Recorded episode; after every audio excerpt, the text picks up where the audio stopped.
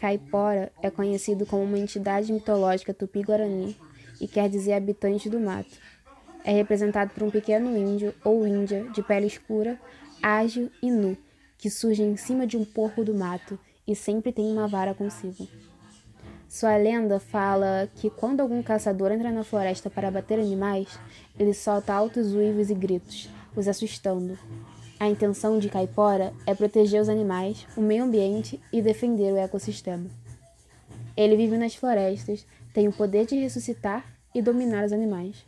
Sendo assim, faz armadilhas para confundir os caçadores, fazendo barulhos diferentes e os distraindo, até que eles se percam na floresta. Com seu poder de dominação, ele espanta os animais quando sente que algo ruim pode acontecer a eles.